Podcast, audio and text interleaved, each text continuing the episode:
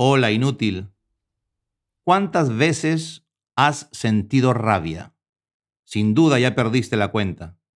Tu incompetencia y mediocridad, tu incapacidad de poder sortear la vida que te ha tocado, hace que te parezcas a un globo que se infla, revienta, se parcha mal, vuelve a inflarse y a reventar indefinida y constantemente. Hay explosiones y explosiones.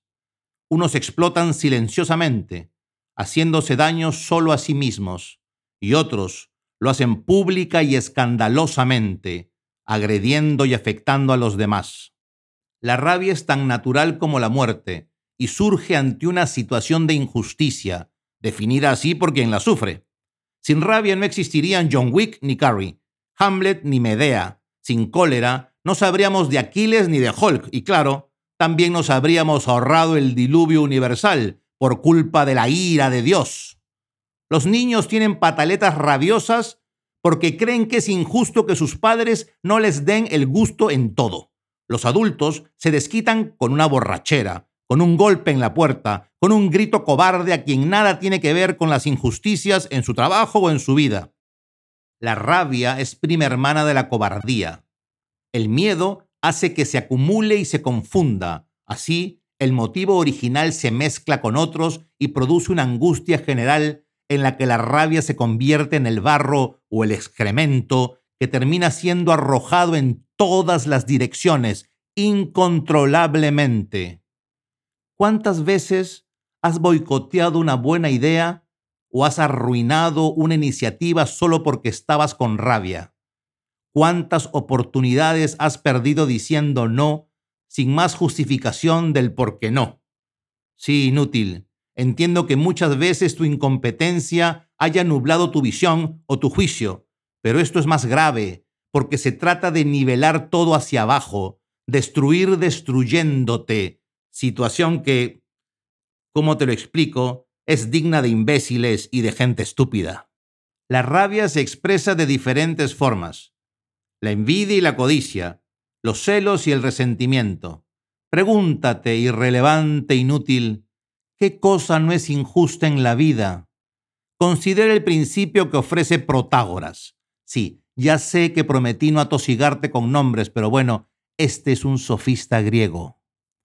La persona es la medida de todas las cosas. O sea, cada quien ve a su manera el mundo y cada cual establece con él la relación que mejor le parece, la que, al chocar con la realidad, produce las comparaciones, el descontento y el conflicto.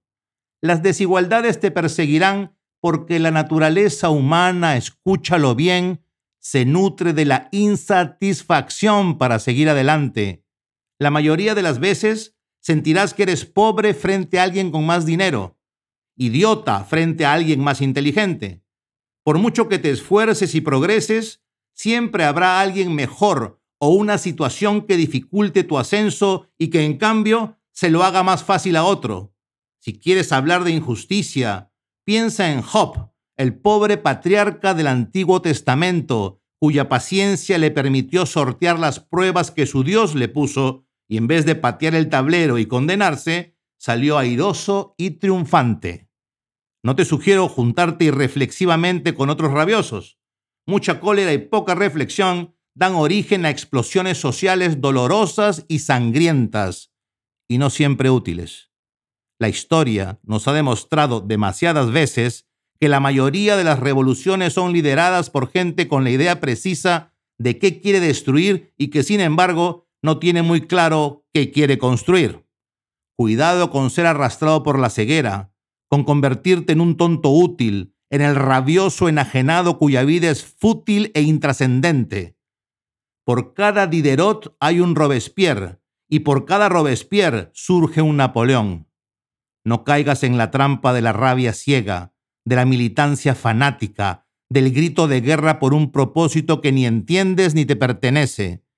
Piensa, aprende, lee, evita la tentación de la cólera y la venganza. El ascenso del nazismo fue hábilmente urdido por los ambiciosos que entendieron la frustración y humillación de los alemanes después de la Primera Guerra Mundial. hábiles y civilinos alinearon toda la rabia y la ira en un movimiento que prometía restaurar una inexistente gloria imperial y que terminó por elevar a Hitler como canciller y desencadenó el horror de la Segunda Guerra Mundial. Pero no te equivoques. La rabia es buena y es útil y es productiva. Lo es cuando sirve para liberar un sentimiento, cuando es un catalizador que nos hace mejores, cuando aprendemos con ella y hacemos del mundo, de nuestro pequeño mundo y también del grande de la humanidad, un lugar mejor. Solo es mala cuando te acobardas, la acumulas y únicamente la liberas frente a alguien más débil o indefenso. Sé valiente aunque te cueste. La sensación de injusticia tiene una relación directa con la incompetencia y la inutilidad de quien la reclama. No te descargues con alguien más débil que tú, porque iniciarás un nuevo ciclo de resentimiento que a nadie beneficia. Sé valiente, busca las injusticias y desfase en tuertos como Don Quijote. Siempre es mejor ser un valiente enajenado y generoso a ser un cobarde lúcido y miserable. Con cariño, tu anticoach.